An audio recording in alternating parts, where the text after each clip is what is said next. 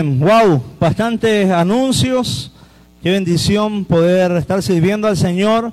Acá en la iglesia saludamos a todos los que están conectados, a todos los miembros de la iglesia y a la vez también a las personas que nos están visitando. Si eres nuevo, deja un mensaje, déjanos conocerte, poderte saludar, bendecir a través de la palabra. Y hoy vamos a compartir la palabra como lo hacemos siempre en nuestra casa y como parte de nuestra cultura, alabanza, testimonios, eh, anuncios, también la palabra del Señor. Y hoy eh, vamos a hablar sobre los padecimientos, el propósito de los padecimientos. Hay los cristianos también sufrimos padecimientos, tribulaciones, persecuciones. Yo sé que muchos de los que están conectados me dicen, en realidad sí, pastor, estoy pasando algo en mi vida, algo difícil, algo que no es cómodo, que no está, eh, no lo estoy disfrutando quizá, pero el propósito de los padecimientos, ¿ya?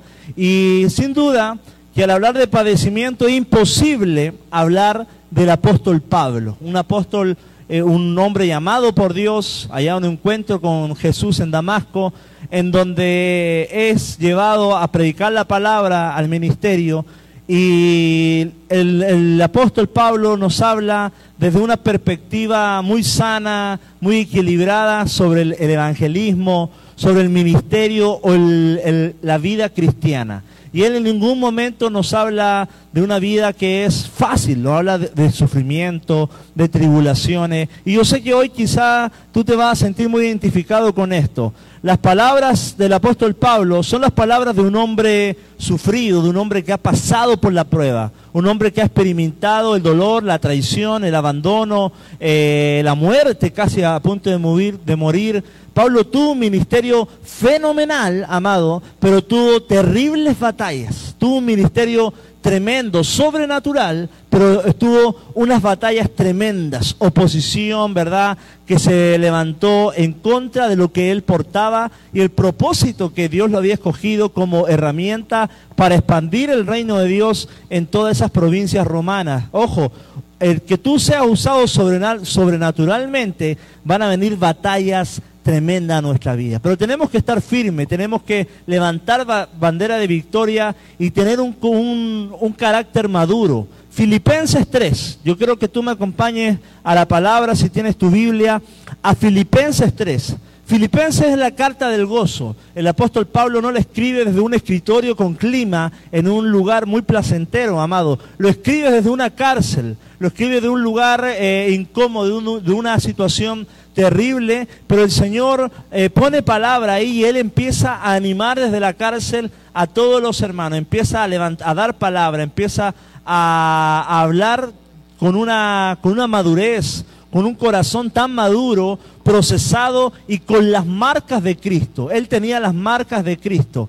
Y no marcas, no solamente marcas, que eran marcas que respaldaban el llamado de Dios, ¿ya? Y sin duda que la vida cristiana es muy similar a cómo el apóstol Pablo vivió en esta época. Mira, vamos a, quiero que me acompañes a, a modo de introducción a Filipenses 3. Dice, por lo demás, hermanos, gozaos en el Señor. A mí no me es molesto el escribiros las mismas cosas y para vosotros es seguro. Como te mencionaba anteriormente, el apóstol Pablo dice, gozaos en el Señor. Y te está diciendo, amado, desde una cárcel, de un lugar eh, quizá no cómodo, de un lugar hostil, de una situación difícil. Y él lo, desde ahí está animando a todas las iglesias. Está preso, está con un cepo, está con quizá con una guardia eh, romana, pero aún en su corazón hay alabanza, hay gozo y anima y escribe al que le está escribiendo la carta que se gocen en el Señor. Él anima en esa situación. Y recordemos ese pasaje de Nehemías, el gozo del Señor es mi fortaleza. Cuando analizamos ese, ese pasaje, el, Nehemías dice, el gozo del Señor, no el gozo mío, es mi fortaleza. Quiere decir que el Señor se goza cuando yo le sigo. Y mientras yo le siga acertadamente al Señor, van a haber fuerza. El gozo del Señor, cuando Él se alegra, es mi fortaleza. El Dios, yo hago la voluntad de Dios, obedezco al Señor y el Señor envía qué? Fuerza. El gozo del Señor es mi fortaleza. El Señor derrama fortaleza en nuestra vida cuando nosotros le agradamos, cuando nosotros le obedecemos. Es como poner en el corazón de Dios, en el rostro de Dios, una sonrisa. El gozo del Señor va a ser mi fortaleza. Una fortaleza que Dios derrama sobre nuestros corazones cuando le hacemos su voluntad. Y acá el apóstol Pablo escribe desde una cárcel, con una situación difícil, pero sin duda que trae mucha luz. Dice la palabra en el versículo 8, quiero saltarme al 8, dice, y cierta, ciertamente aún estimo todas las cosas como pérdida por la excelencia del conocimiento de Cristo Jesús, mi Señor, por amor del cual lo he perdido todo y lo tengo por basura, por ganar a Cristo. Ganar a Cristo Ganar a Cristo es parte de, nuestra, nuestra motivación y lo que debemos querer hacer cada uno de nosotros. Ganar a Cristo. Porque Él dice, yo lo estimo todo como pérdida, que lo he perdido todo? Porque Él dice anteriormente, en los pasajes anteriores, yo era de judío de judío, fariseo de fariseo, de la tribu de Benjamín, irreprensible la ley. Y Él dice, es todo eso, yo lo estimo como pérdida para mí no, es, no tiene valor. Para mí el, valor trascendental y la esencia del Evangelio es Jesucristo. amado, no hay cosas adheridas al Evangelio que podamos alcanzar la gracia. Él dice desde, la cárcel, todo lo que tengo, todos esos títulos, todas esas bendiciones, capaz porque era de la tribu de Benjamín, dice que él no la estima como influencia para lo que está viviendo, no la estima que le ayuden a tener ese gozo en esa cárcel. Dice que desde esa cárcel, en lo que a él le sustenta, lo que a él le alimenta, le mantiene vivo y expectante y con un espíritu firme, es la fe en el Señor Jesús. Y hoy, así como Pablo dice, para mí es pérdida, hay cosas que debemos abandonar que nos, a nosotros nos han abandonado antes. Quizás nuestras, nuestras creencias antiguas, nuestro antiguo proceder, nuestros, nuestros títulos, nuestras victorias, nuestros éxitos. Amado, no hay puesto y no hay obras más grandes que la de Jesucristo en nuestra vida es por fe que somos salvos. no hay adornos que hacen, hay adornos a nuestras vidas que nos hacen desenfocarnos de la persona de Cristo y del propósito real. Y no, amado, no tenemos que afirmarnos de esos adornos. Por ejemplo, el apóstol Pablo puede haber dicho, yo soy de la tribu de Benjamín. Él no lo utilizaba. Él, podría haber dicho, yo me formé a los pies de Gamaliel, tampoco me sirve. Él pudo haber dicho, yo era fariseo de fariseos, no me sirve. Amado, no hay nada que nos pueda servir en la vida en el Espíritu más que la palabra de la gracia y la revelación de Jesucristo en nuestra vida. La palabra en Proverbios 21.2 dice, todo camino del hombre es recto en su propia opinión, pero Jehová pesa los corazones. Todo camino del hombre es recto en su propia opinión. Capaz que el día de hoy tú ibas como el apóstol Pablo cuando era Saulo, pensando que era lo máximo, pensando que ya había logrado todo, que no había nada más alcanzable. Se creía que había una arrogancia, había una, un, corazón muy duro, frío eh, en la vida, pensaba que ya había alcanzado todos los estándares pero el Señor lo quebranta diciéndole, hay algo más excelente, más profundo, más real, que es el, Espíritu Santo, Jesucristo, recibir a Jesús en nuestro corazón. Y amado, capaz que me están escuchando doctores, profesores, etcétera. Amado, no hay nada que pueda compararse al amor de Jesús en nuestra vida. Y este amor lo recibió el apóstol Pablo y él todos los títulos anteriores dice para mí son basura, no me ayudan en nada, porque lo único que me sustenta el día de hoy es el Espíritu Santo. Y mira lo que dice el versículo 9. Y ser hallado en Él, no teniendo mi propia justicia, que es por la ley, sino la que es por la fe de Cristo, la justicia que es de Dios por, el, por la fe. El ser hallado en Él. Y hoy esa palabra en la nueva traducción viviente significa llegar a ser uno con Cristo. Es una palabra totalmente desafiante. Por la fe en Jesús, llegar a ser uno, ser hallado en Él, significa, como dijo Martín Lutero, que mi conciencia esté cautiva a la palabra de Dios. Que mi mente se halle Dios, si al momento de el Señor abrir mi mente, halle a Jesucristo, al momento de abrir mi corazón, halle su palabra, al momento de abrir cada célula, cada átomo de mi ser, pueda ser hallado Jesucristo en nuestras vidas. Amado, hoy es tiempo de ser llenos de Dios de ser colapsados, inundados, y abandonar nuestra vieja naturaleza y que en cada área de nuestro ser pueda abundar el Señor, pueda ser hallado en Él, en, Cristo Jesús. Y como dice la versión nueva traducción viviente, ser uno, yo en Él, en, el nombre del Señor. Amado, la palabra dice, en Lutero dice,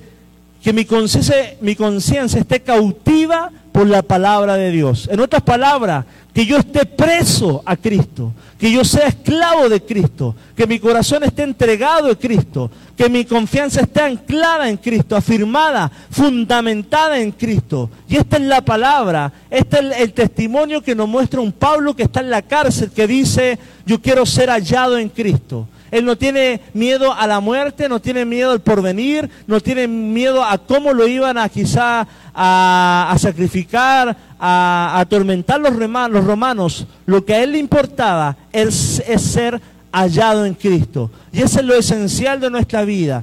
Qué gran desafío el día de hoy a todos es acoplarnos a Cristo, hacer equipo con el Señor, mezclarnos con su presencia, dejarnos guiar por el Espíritu Santo, amado, y no es algo tan fácil, es algo de despojarnos de nuestra vieja naturaleza. Y hoy, como mencionamos en el título de esta predicación, el propósito de los, de los padecimientos. Pablo estaba padeciendo, pero aún, aún en esos padecimientos él seguía amando a Cristo. Él seguía diciendo, Dios, yo quiero llenarme de ti, yo quiero envolverme de ti. Gozaos en el Señor, le dice a la iglesia de Filipos. Amado, vemos a un Pablo con un deseo claro en los padecimientos. Vemos que, eh, que Jesús sea visto en su vida más que cualquier otra cosa. Y ese debe ser el propósito de cada uno. Que Jesús sea visto en nuestras vidas más que cualquier otra cosa que no se vea nuestros títulos, que no se vea nuestros éxitos terrenales, sino que se vea lo que el Señor ha hecho en nuestras cosas, lo que el Señor ha hecho en nuestras vidas, en nuestros corazones, lo que el Señor ha bendecido en nuestras vidas. Y que no es por causa de nosotros, sino por la excelencia, la bondad, el milagro de Jesucristo en nuestra vida. Ese, es el fin de Pablo. Sus metas, las metas de Pablo en, en este padecimiento no eran externas, sino internas, ser hallado en ti. Las metas de Pablo en este momento no son terrenales, eran eternas, no eran amados. Y hoy capaz que las prioridades el día de hoy tienen que cambiar. Metas terrenales tenemos, no es malo pensar en querer esto, en querer esto, pero amado, las metas eh, eh, eternas son las que en verdad son significativas. Lo que el Señor quiere hacer en mí, lo que cómo el Señor quiere obrar a través de mí. Dice Jesús, hacer tesoro en el cielo, no en la tierra, donde el, el el, el corrompen, ¿verdad? Dice la palabra. Hacer tesoros en el cielo. Y ese es el testimonio de Pablo, un Pablo que está padeciendo, pero que sigue enfocado en el cielo. Y hoy yo quiero hablar de los padecimientos de Cristo. Mira lo que dice Filipenses 3:10. A fin de conocerle y el poder de su resurrección y la participación de sus padecimientos, llegando a ser semejante a él en su muerte participación de, sus padecimientos. Todo cristiano va a sufrir padecimientos. Pablo nos muestra el ofrecimiento del ministerio y el, y el ofrecimiento, el llamado al ministerio nos está diciendo es padecer por la causa de Cristo. Puede que vivas con más agua en el cuello que caminando sobre las aguas, está diciendo el apóstol Pablo. Puede que en este momento estés viviendo más tribulación y si eres cristiano, más situación de aflicción, más cosas que te están atorando, que te están obstruyendo, que te están oprimiendo, que estás caminando sobre las aguas. Y lo mismo le está pasando al apóstol Pablo. Está predicando la palabra, está deseando a Dios, quiere agradarle, pero hay oposición hay padecimiento, hay situaciones que no son como las que quisiéramos estar viviendo, hijos que quizá no se entregan a Cristo, negocios que quizá no prosperan, eh, un matrimonio que está siendo difícil ah, de llevar en el nombre de Jesús, el enemigo que está tomando parte de situaciones, amado, pero el apóstol Pablo dice que tenemos que participar de esos padecimientos. A veces escuchamos esa frase,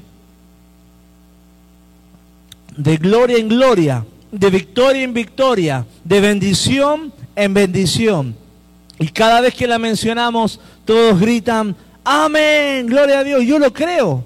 Es el, el, fin de todo cristiano. Pero amado, detrás de cada gloria, victoria y bendición hay una letra chica que te dice, detrás de cada gloria hay oposición detrás de cada victoria hay desánimo, detrás de cada bendición hay guerra, detrás de cada victoria hay padecimiento, hay piedras, hay guerra, hay sudor, hay tristeza, hay desaliento y hay cansancio. Y el día de hoy yo te digo, ¿estás dispuesto a padecer todo esto por darle la gloria a Dios? Por recibir la victoria de Cristo, por llegar a obtener tus bendiciones o bendecir al Señor, agradar al Señor, porque detrás de toda gloria, de toda victoria y de toda bendición, amado, hay padecimientos. Hay algo que tiene que manifestarse. Hay un, un camino que no es fácil, un camino que es difícil, como lo que estamos viviendo el día de hoy. Algo tan inhóspito, muertes tan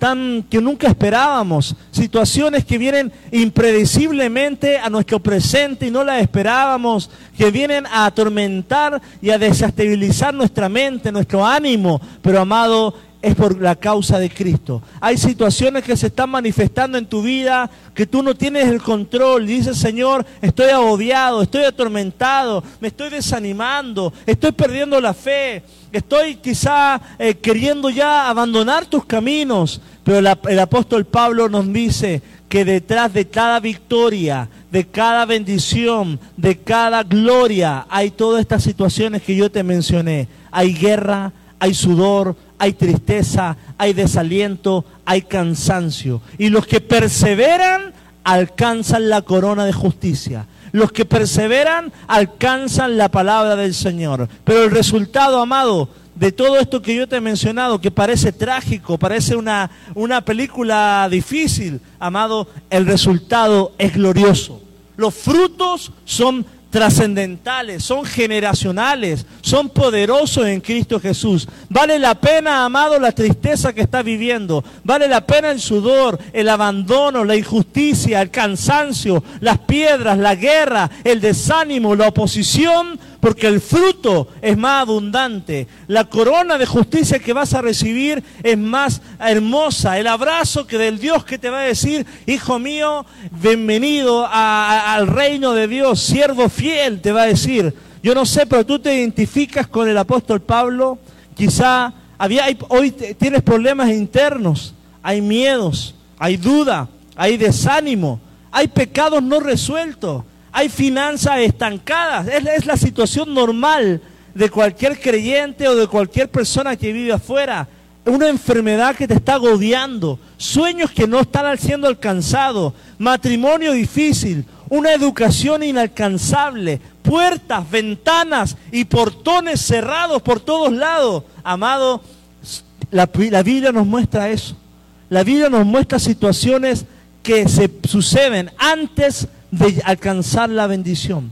Y son necesarias para los cristianos. ¿Para qué? Para madurar y crecer en el Señor. No te desanimes, permanece en este momento, porque detrás de cada padecimiento hay un propósito. Ese es el mensaje de hoy. Hay puertas abiertas, amado. Las puertas abiertas, cuando mencionamos esto, puede venir alguien y decirte, se van a abrir las puertas, vienes puertas abiertas para tu vida, amado. Pero las puertas abiertas es resistir, es trabajar, es avanzar, es empujar, empujar, entrar, caminar, romper, orar, mover la tierra. La puerta está abierta, pero los valientes entran y los valientes perseveran y los constantes salen. No sabes cuántas puertas abiertas yo he visto en persona. Josué se le abrió una puerta, el Señor le dice, entra a Jericó y conquístala. No era fácil, amado. Había jereceo, había que conquistar, había que echar fuera eh, ejércitos, ganar batallas, padecimientos, sufrimientos. Antes de la victoria, amado, no todo lo va a hacer Cristo.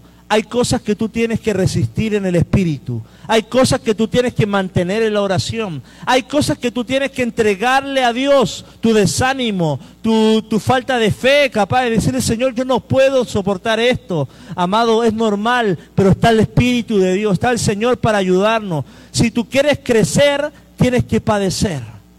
Esa, esa frase yo sé que nadie me va a decir amén. Si tú quieres crecer, tienes que padecer tus fuerzas tienen que llegar al límite. Y ahí el Señor te dice, bástate de mi gracia, porque mi poder se perfecciona en tu debilidad.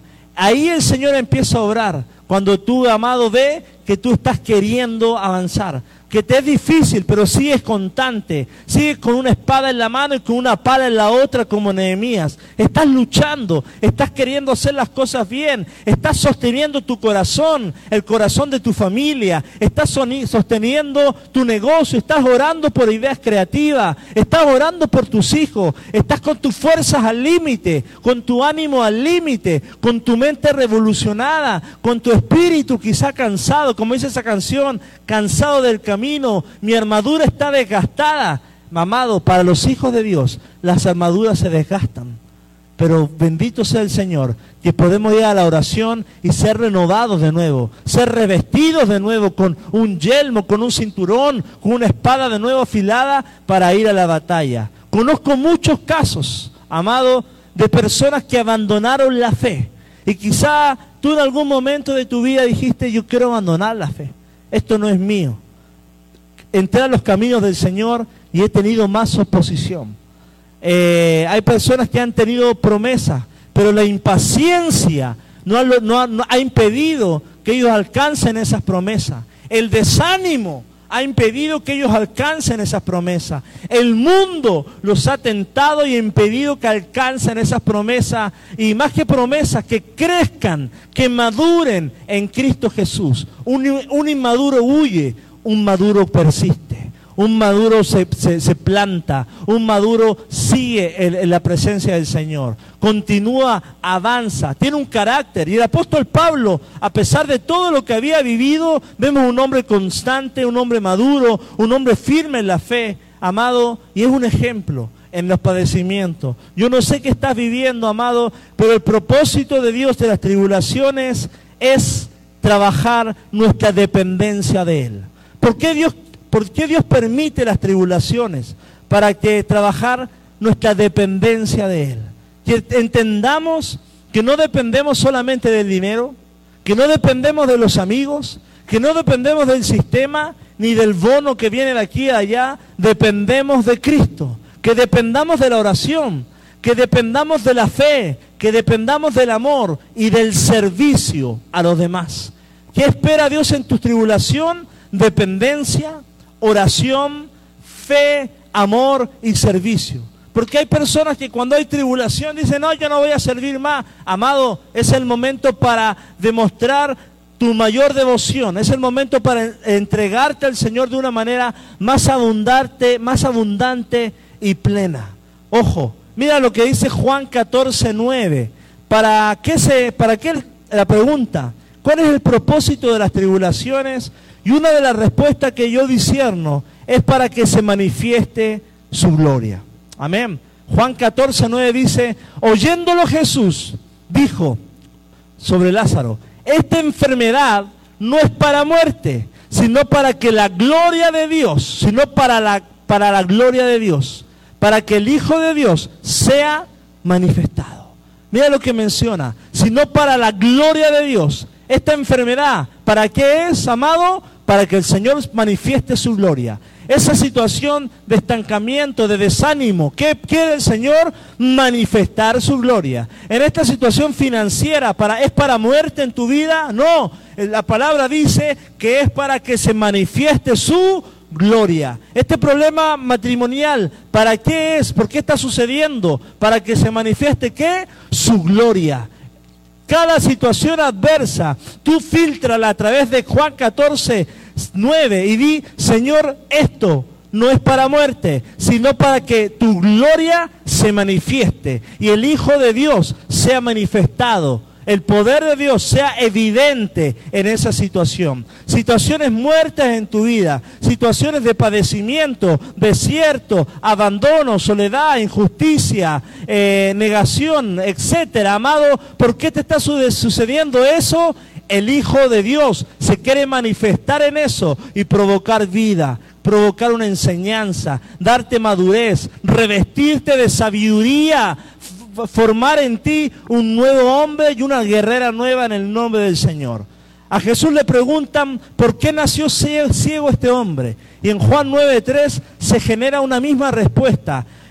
Le preguntan, ¿quién pecó, su papá o su mamá? Y dice, no es que pecó este ni sus padres, sino para que las obras de Dios se manifiesten en él. Ojo, esa es la pregunta. ¿Por qué estoy pasando esto? ¿De dónde viene? Y el Señor te dice muchas veces, para que las obras de Dios se manifiesten. O sea, amado, en esa ceguera, en esa situación de padecimiento que tú estás viviendo, las obras de Dios se quieren manifestar. ¿Qué, quiere decir eso, pastor? El Señor quiere poner su mano. El Señor quiere entregarte propósito. El Señor quiere eh, eh, entregarte a favor de Dios en esa situación. El Señor quiere levantarte en esa, en esa situación. Que las obras de Dios se manifiesten en Él. Esta persona era ciega y la pregunta es, ¿por qué nació ciego? Le preguntaban a Jesús. Y Jesús responde, para que las obras de Dios se manifiesten. Señor, ¿por qué ese, nació con mal carácter? Para que las obras de Dios se manifiesten. Amén. ¿Por qué nació ese, con ese problema de tartamudez? Para que la gloria de Dios se manifieste en el nombre de Jesús. Señor, ¿por qué nací y viví en un barrio difícil? Para que las obras de Dios se manifiesten en el nombre de Jesús.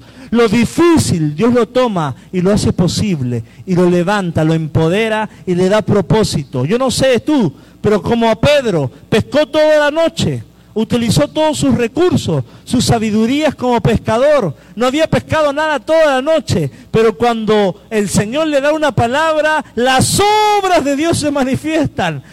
estaba pasando la peor noche de su vida. El pescador intentó, intentó, tiró de un lado, tiró del otro, le buscó la forma, le tiró más carnada, amado, buscó el viento. ¿Qué pasa hoy? No es mi día, no es mi año. Pero cuando recibió una palabra, en medio de su padecimiento, en medio de su desierto, en medio de esa pesca terrible, amado, el Señor se manifestó. Una palabra dice, Pedro, del otro lado, echa la red. Y en ese momento la gloria de Dios se manifestó. O sea, amado, tu desierto, tu estancamiento, tu situación difícil, con una palabra se manifiestan las obras del Señor. Hoy debería estar clamando diciendo, Señor, dame una palabra para mi hijo, dame una palabra para mi familia, dame una palabra para mi situación, dame una palabra para mi enfermedad, para que las obras de Dios se manifiesten en mi vida y haya un resultado poderoso y sobrenatural. Padecimientos, padecimientos. Es necesario el padecimiento. Para que la gloria de Dios se manifieste. Para eso están, para que el Señor muestre su poder, su favor, su amor. Pero también tiene otro propósito los padecimientos, para comprobar si somos fieles en las malas. Amén. ¿Para qué están los, los padecimientos? Para comprobar si somos fieles en las malas. Deuteronomio 8.2 dice, Recuerda cómo el Señor tu Dios te guió por el desierto durante 40 años, humillándote y te puso a prueba para revelar tu corazón y averiguar si en verdad obedecería su mandamiento. El Señor lo llevó al desierto para revelar tu carácter y para revelar si en verdad le ama. El Señor cae desierto a tu vida. El Señor pone eh, situaciones limitantes en tus manos. El Señor pone oposición para revelar lo que hay en tu corazón y averiguar si en realidad le amas o a la primera sales volando, sales corriendo y abandonas la fe. El Señor te usa los padecimientos para comprobar si somos fieles en las buenas y en las malas. Porque es fácil ser cristiano en victoria, en gloria y en bendición. Pero cuando hay enfermedad, cuando hay una situación trágica, una situación difícil, amado, ahí se ve si está Cristo en tu vida. Y hoy 2020 se tiene que estar viendo que el Señor te ha envuelto, que eh, estás hallado en Él. Estás pasando situación difícil, sigues, sigues, sigues eh, permaneciendo en la palabra, amado, el Señor está en ti. Que el Señor y en este momento difícil pueda revelar tu carácter y pueda averiguar si en verdad está Cristo en tu vida. Y si en esta situación se están revelando cosas como la duda, la incredulidad, amor por el mundo, el Señor está mostrándolas para que tú digas, en realidad aún me falta crecer, aún me falta entregar cosas a Cristo, aún me falta madurar en la palabra, aún me, me falta crecer, aún me falta Biblia, aún me falta madurez espiritual. También el Señor manda pruebas para tener compasión de otros que han pasado lo mismo. Amén. El Señor manda pruebas para tener compasión de otros. Cuando un hermano está pasando una situación difícil, qué lindo es cuando viene alguien y te dice, oye, yo igual fracasé, yo igual quebré un negocio, yo igual me peleé con mi esposa, yo igual, qué sé yo, eh, tuve un día malo como tú, pero el Señor fue fiel. Yo también me, me cambié de carrera, yo también repetí en la secundaria, o qué sé yo. Yo también me equivoqué, yo también pequé como tú, pero mira, te, quiero decir que el Señor fue fiel. Es tener compasión con los otros. Tu tribulación va a ser de testimonio de gloria de que el Señor te ayudó, te levantó, te empoderó, te ayudó a salir y aún así te llevó a un mejor nivel de bendición. Y eso, amado, cuando alguien lo vivió y lo experimentó, sin duda que es un testimonio vivo. Es algo que sin duda que te, trasciende a las personas. Yo, por ejemplo, eh, cuando entré a los caminos del Señor, yo siempre cuento esto, entré y a los cinco meses fallece mi abuelita. A los tres meses fallece mi hermano. Mm, no puedo estudiar la carrera. Y viene oposición, tribulación, tribulación, tribulación desde el principio. Y el Señor era una prueba de Dios. Y el Señor quería probar. Son situaciones que pasan en la vida. Muchas veces no son de parte de Dios. Pero el Señor sin duda que dice, ¿cómo responderá? ¿Qué va a pasar con él? Normalmente quizás me va a abandonar, pero si tu fe y buscas al Señor, yo te animo a, a permanecer en su palabra, a seguir plantado en Él. No hay otro lugar, a pesar de lo que has vivido, a pesar de lo que te han traicionado, de la disilusión que viviste, de la enfermedad que vives, amado, no hay más opciones. Cristo es tu única esperanza. La palabra, ¿por qué suceden las tribulaciones?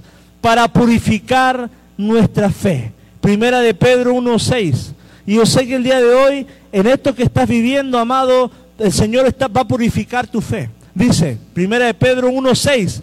Así que alégrense de verdad. Así que esto es un llamado. Mira, Pedro habla de las tribulaciones y dice, alégrense. Y el apóstol Pablo de Filip, desde, desde la cárcel mamertina, ahí en Roma, le dice a los filipenses, alégrense. O sea, amados los apóstoles, el Espíritu, la palabra nos está diciendo el día de hoy, alégrense los que confían en el Señor. Amén. Les espera una alegría inmensa. Amén. Nos espera una alegría inmensa, terrenal después de esta tribulación, pero también eterna, con Cristo Jesús en lugares celestiales aunque tienen que soportar muchas pruebas por un breve tiempo, muchas pruebas por un breve tiempo, el versículo 7 dice, estas pruebas demostrarán que su fe es auténtica. Estas pruebas, al igual que el versículo de Deuteronomio, probarán que nuestra fe es auténtica, que no estamos jugando al cristiano, que no estamos jugando al evangélico, que en realidad amamos a Dios, y las pruebas dan el sello de garantía, ha pasado la, la, quizá el, el ciclo, el, ¿cómo? hay una palabra, el certificado de calidad, está aprobado. Las pruebas aprueban a los cristianos. Y una vez que eres aprobado, amado, algo sucede. Las puertas se abren, el Señor te empieza a usar, hay bendición para tu vida. Pero yo te animo el día de hoy en que si estás pasado en este tiempo en que eres el Señor te está probando para ser aprobado, tú califiques y que tú demuestres que tu fe es auténtica, que no depende tu alegría y tu fe de tu bolsillo, que no depende tu alegría y tu fe de tu situación laboral, que no depende tu alegría o tu fe de lo que te digan los demás, sino que tu fe depende de toda palabra que sale de la boca de Dios. No hay nada más que te sustente. Dice la palabra, está siendo probada de la misma manera que el fuego prueba y purifica el oro. El fuego al oro. Aunque la fe de ustedes es mucho más preciosa que el mismo oro, entonces su fe, al permanecer firme en tantas pruebas, les traerá mucha alabanza. La analogía y la comparación que hace el apóstol Pedro es que oro, fuego. O sea, en otras palabras, tu fe está siendo probada por el Espíritu del Señor. Y el Señor está esperando que tú permanezcas, que te mantengas fiel en el nombre del Señor. Amado, grandes logros. Todos esperamos tener grandes logros. Todos queremos alcanzar, salir de la comodidad. Grandes logros requieren grandes batallas. Grandes batallas. Si eres primera generación de cristiano, amado, te lo digo desde ya, estás en el campo de batalla te pusiste el pecho y te están llegando todas las balas del enemigo, porque generaciones pasadas estaba, eh, tenía cauterizadas todas tus generaciones, pero tú saliste de las tinieblas a la luz y te pusiste a decir, yo y mi casa serviremos al Señor. Primera generación está, mi amado, preparando tierra para sus hijos para sus nietos, para toda su descendencia, en el nombre de Jesús. Y ten por seguro que si permaneces van a haber grandes logros, pero sobre ti van a haber grandes batallas, porque eres el primero.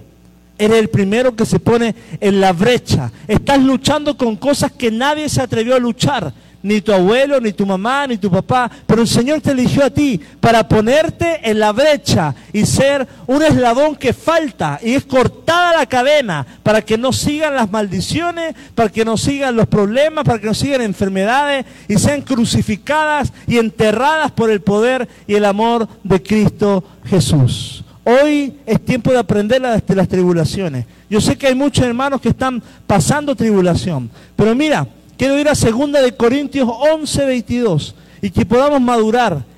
Las tribulaciones son parte de la vida, pero hay que discernirlas de una perspectiva de fe, de una perspectiva en el corazón de Dios. Segunda de Corintios 11, versículo 22. Mira, dice el apóstol Pablo, ¿son hebreos? Yo también. ¿Son israelitas? Yo también. ¿Son descendientes de Abraham? Yo también son ministros de Cristo, yo más. En trabajos más abundantes. En azotes sin número. En cárceles más. En peligros de muerte muchas veces. ¡Wow! El Señor, el apóstol Pablo nos muestra su, su currículum, su biografía. No es una biografía de gloria en victoria y en bendición. Si te estás dando cuenta, Él habla de tribulación, Él habla de prueba, Él habla de azotes, habla de cárceles, habla de naufragios, mi hermano. Y hay tres, yo logro discernir tres tipos de tribulaciones o aflicciones en la tierra. Primero que todo, hay aflicciones o hay padecimientos que quizás tú estás sufriendo o alguien que tú conoces por consecuencia del pecado, el desorden interno de la voluntad humana, mala alimentación. Hay consecuencias por la mala alimentación. Por las malas decisiones vienen padecimientos igual, consecuencias. Por los malos hábitos, por las malas amistades vienen consecuencias.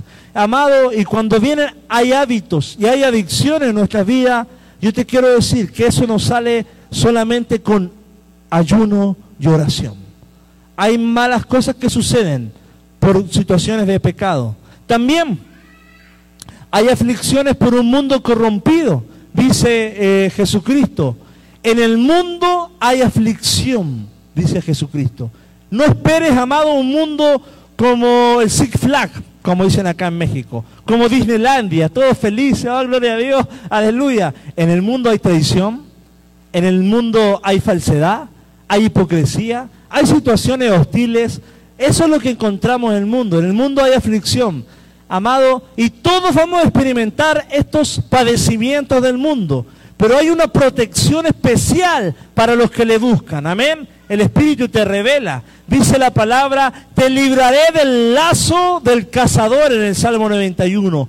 A pesar de que hay esta situación hostil en el mundo, el Señor a los hijos de Dios los protege, los ayuda, los libra de cuánta situación que está sucediendo para conservar tu vida, para protegerte, porque ya no eres eh, amado gentil, eres un hijo de Dios. Pasaste a ser de la Israel espiritual, eres un especial tesoro para Dios. Y el cazador tiene su, está amado eh, insistentemente cazar tu alma, hostigar tu vida, agarrar tus pensamientos, desalentar tu ánimo, robar tu fe, botar tu vida espiritual. E, e, esa es la jugada del diablo. Pero amado dice la palabra, te libraré del lazo cazador. Créelo en el nombre de Jesús. Pero como tercero, dijimos, hay aflicciones que vienen por las malas decisiones, hay aflicciones que vienen porque el mundo está corrompido, pero tercero, hay aflicciones por causa de Cristo. Porque tú hayas salido de las tinieblas a la luz. El diablo está enojado que hayas creído en Jesús. Que lleves a tu familia a la iglesia. Que hoy, que hoy estés viendo este mensaje. Que tú compres tu Biblia. Que tú quieras orar en las noches. Hay oposición de las tinieblas. Los demonios están concentrados con una, estrategia para hacerte caer, para hacerte volver. Como ángel de luz se va a disfrazar para tentarte y hacerte volver a donde Él te tenía, poseído y esclavizado. Amado, oposición por causa de Cristo, potestades, huéspedes de maldades. Hay un mundo espiritual que en el momento en que tú decidiste aceptar a Cristo, dijeron, ah, no, no, no, no, este no se nos va. Y ahí vienen tribulaciones por causa de Cristo. Yo recuerdo cuando entré a los caminos del Señor, fui el primero en creer en Jesucristo. Las cosas no fueron difíciles, hermano. Hasta temblaba mi casa. Las estatuas que habían, la idolatría que había, eh, inclusive peleas familiares que nunca se habían dado, situaciones, pérdidas que sucedieron. El enemigo se movía. ¿Por qué? Porque fui adjudicado legalmente y posesionado en Cristo. Y eso al enemigo le molestó. Pero amado, la gloria postrera será mayor que la primera. El Señor tenía una mayor bendición, un plan de bien para cada uno. Dice el apóstol Pablo, en azotes sin número. Y yo quiero detenerme y concentrarme en el apóstol Pablo. Y capaz que esta prédica va a ser un poquito extensa, y pero te quiero animar a recibirla. Dice, en azotes. Los, acá dice la palabra, de los judíos cinco veces he recibido 40 azotes menos uno, o sea, 39. Eran 13, 13 y 13, 39. 13 azotes de este lado, 13 azotes de este lado y 13 azotes en la espalda. Eso es lo que vivió el apóstol Pablo. Y no era un niño que le pegaba y le azotaba. Era un romano, un judío quizá que le pegaba, dice la palabra, le pegaba, pero de una manera furiosa. Eso es lo que vivió el apóstol Pablo. Dice la palabra en el versículo 25, tres veces he sido azotado con vara, una vez apedreado, tres veces he padecido naufragio, una noche y un día he estado como naufragando en alta mar en el versículo 25. Ojo, apedreado. Y eso lo quiero ir a la palabra y me quiero detener en Hechos 14 y 19. Habla de este apedreamiento en Listra, dice la palabra. Entonces vinieron uno de los judíos de Antioquía y de Iconio, que persuadiendo a la multitud y habiendo apedreado a Pablo, le arrestaron fuera de la ciudad, lo arrastraron, perdón, fuera de la ciudad pensando que estaba muerto. Imagínate, Pablo era un hombre de propósito, era un hombre de unción, eh, tenía cargada, era un hombre que amaba a Dios, pero estaba sufriendo oposición. Lo arrastraron fuera de la ciudad y cuando lo apedreaban, amado, no eran con piedritas chicas, se tiraban, que en Chile decimos camote encima fuerte, unas piedras grandes para que muriera. Y dijeron, ah, se murió. Lo arrastraron fuera de la ciudad y lo tiraron. Imagínate, el padecimiento por causa de Cristo. Y esto nos lleva a nosotros a recapacitar. ¿Has vivido algo así? Yo creo que no. Pero mira lo que dice la, la palabra en Hechos 14, 19, 20. Pero rodeando a los discípulos, se levantó y entró en la ciudad. Imagínate, lo habían apedreado, se sacudió y dijo, no, ya, vamos, se fueron todos, entremos de nuevo a Listra. Wow. La misma ciudad que te apedreó, entró. El apóstol Pablo padecía, pero poseía un ánimo sobrenatural. En, esos padecimientos a él le decían, ay, me apedrearon, no voy a predicar más. Me apedrearon, estos judíos les voy a agarrar miedo porque donde van me hacen la vida imposible. No, vamos, un apedreamiento, vamos, vamos al siguiente. Tírenme la siguiente piedra.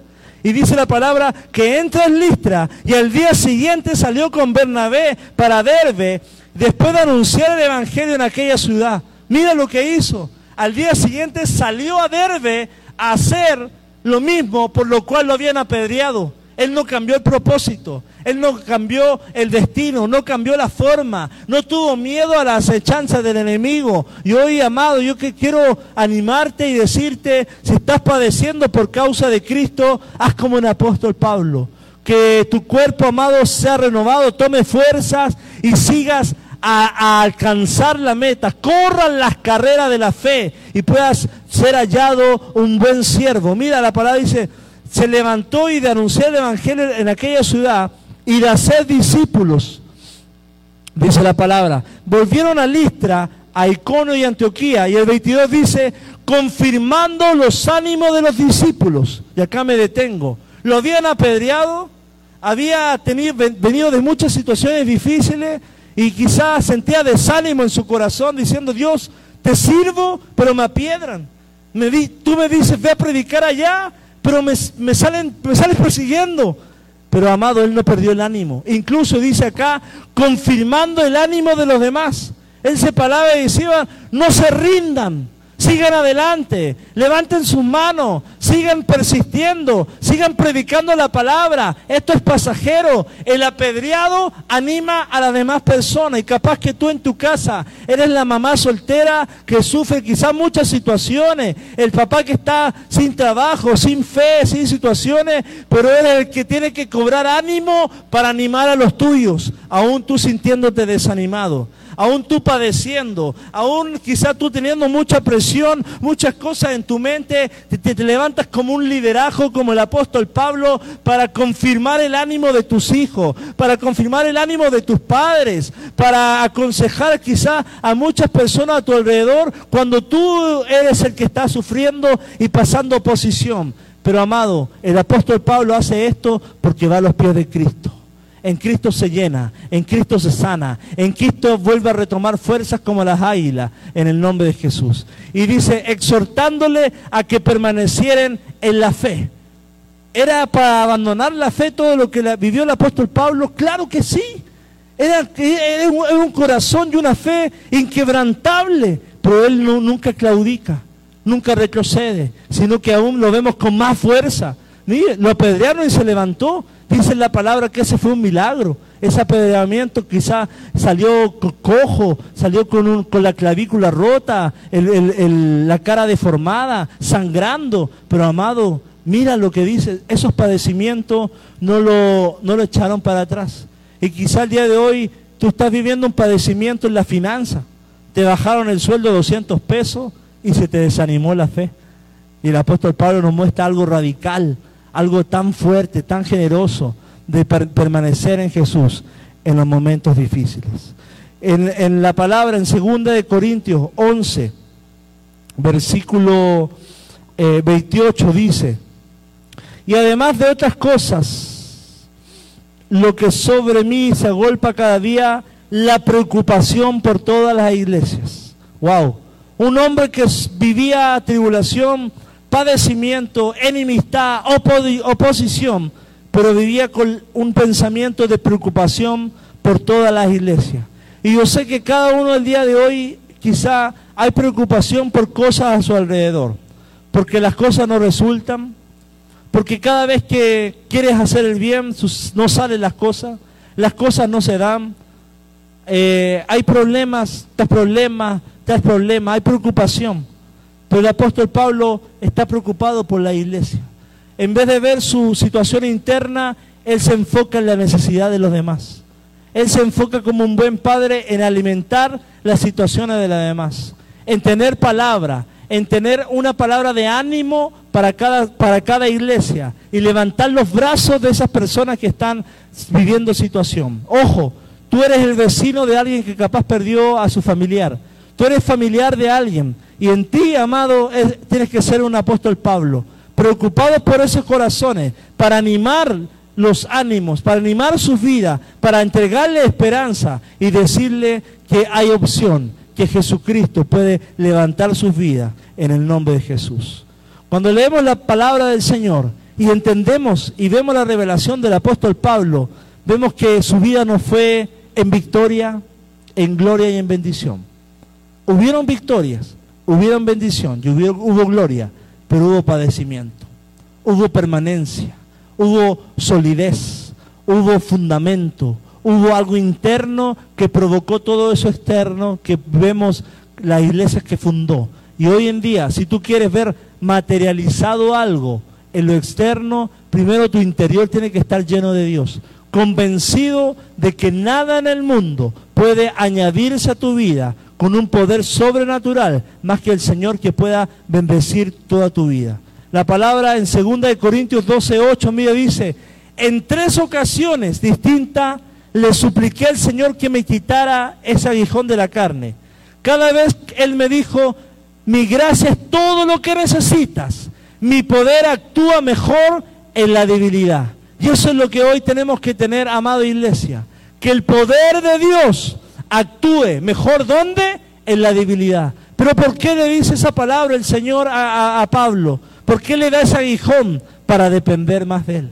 En tu debilidad el Señor se glorifica, actúa más el poder, fluye más. Y hoy si estás débil, Dios va a actuar en tu debilidad. Si hoy estás débil y vas a los pies de Cristo y, tu pequeña fe que te quede, queda, la pones a los pies del Señor, el Señor te dice, yo puedo actuar mejor en esa situación. Y van a ocurrir situaciones y van a manifestarse situaciones y dificultades van a cambiar por amor de Cristo y el Señor va a hacer una obra maravillosa. Dice, así que ahora me alegraré, me alegra jactarme de mis debilidades para que el poder de Cristo pueda actuar a través de mí.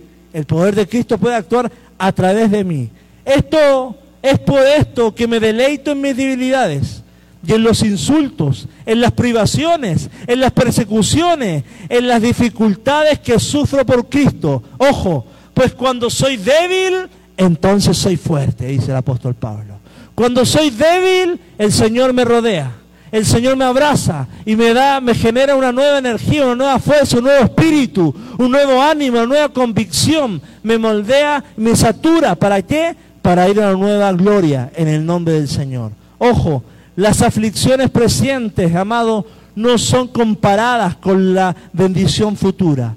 Hay aflicción hoy en tu vida, hay una enfermedad que te atormenta, hay una situación que no corresponde, que no entiendes por qué, amado la bendición futura será mayor que tu aflicción presente. Dice Romanos 18, tengo por cierto que las aflicciones del, del, tiempo presente no son comparables con la gloria venidera a quien vosotros ha de manifestarse. El apóstol Pablo te lo dice, el que lo azotaron, el que lo apedrearon, el que, lo, el que sufrió naufragio, el que quizá lo salían persiguiendo, el que pasó miles de cosas, te dice, todo lo que yo he vivido y es más fuerte que lo que tú vives, amado, Él te dice, la gloria futura no es comparable a las aflicciones presentes, sino que son las, las que vienen, son mayores a todo lo que vamos a recibir. Amado, después de esto, de esta temporada difícil que estás viviendo con tu familia,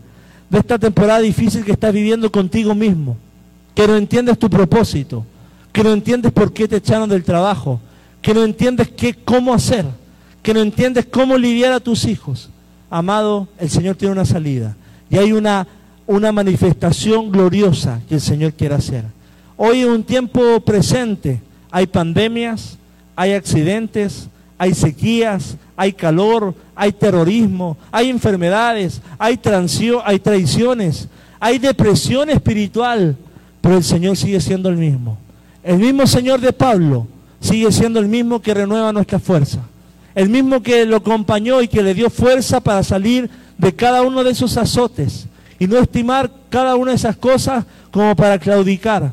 El amor que tenía por Jesucristo lo hizo salir adelante. Hermano, no son comparables a la gloria futura. Ojo, un segundo en la eternidad, cuando Cristo venga, nos va a hacer olvidar de todas las aflicciones que hemos vivido en esta vida, de todas las situaciones, de toda la enfermedad, de toda la injusticia que hemos vivido. Un segundo en la eternidad nos hará olvidar de todo lo que vivimos acá, amado.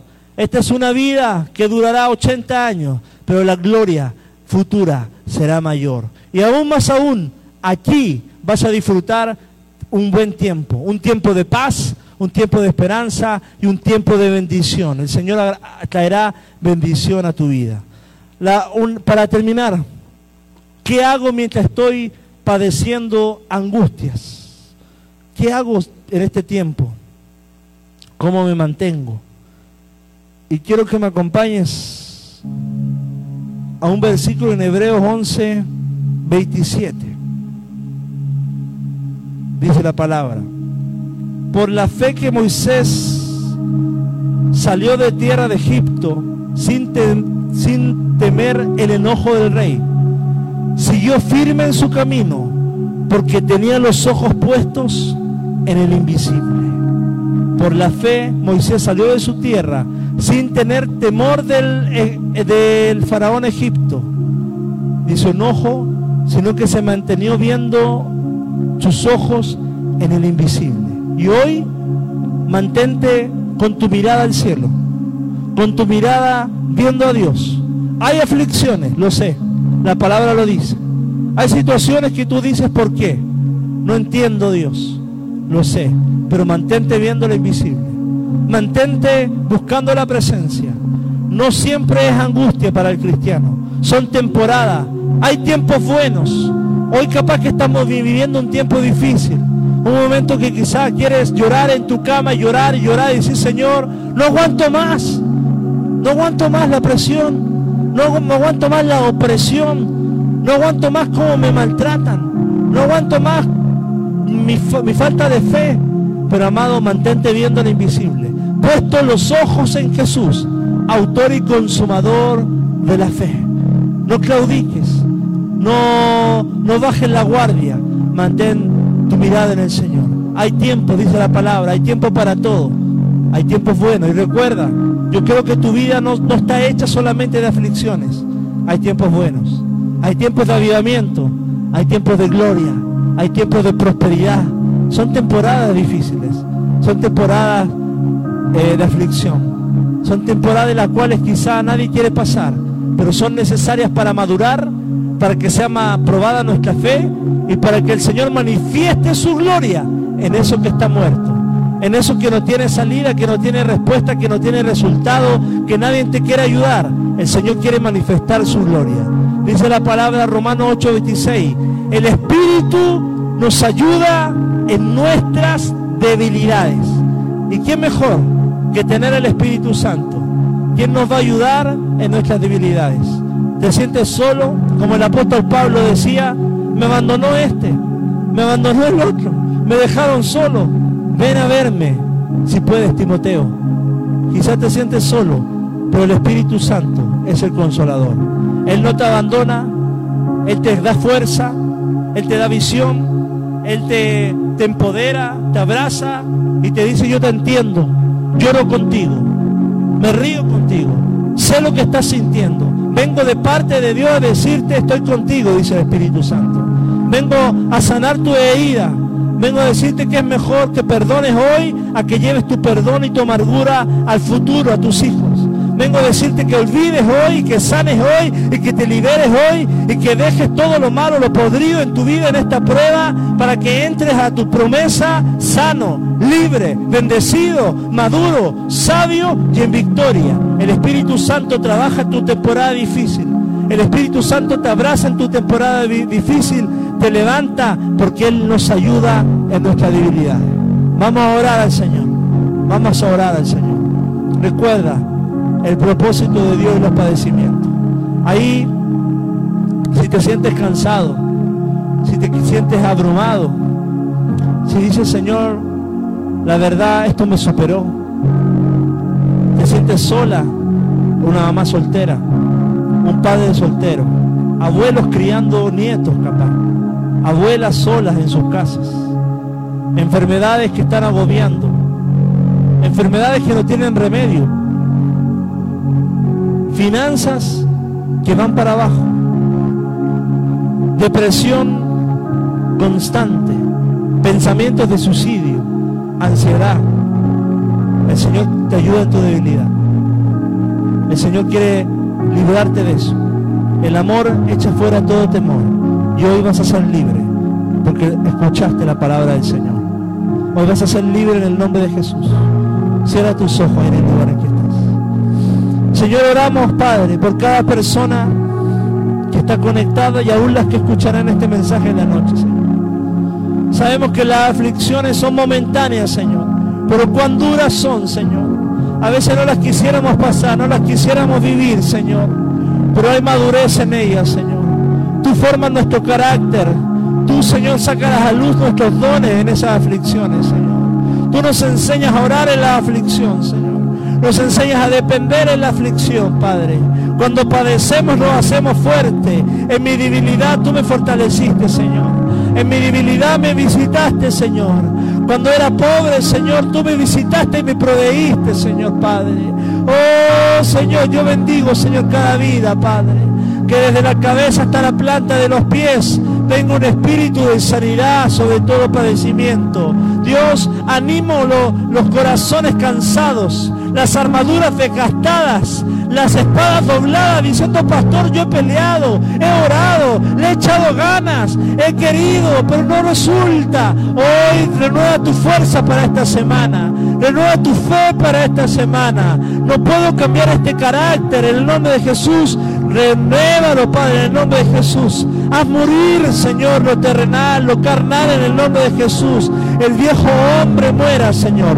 Los pensamientos malos que te hacen decir malas palabras, Señor. Hay personas que están alejadas porque quizás no, no permanecieron. El Señor te dice, vuelve, acércate a Jesús.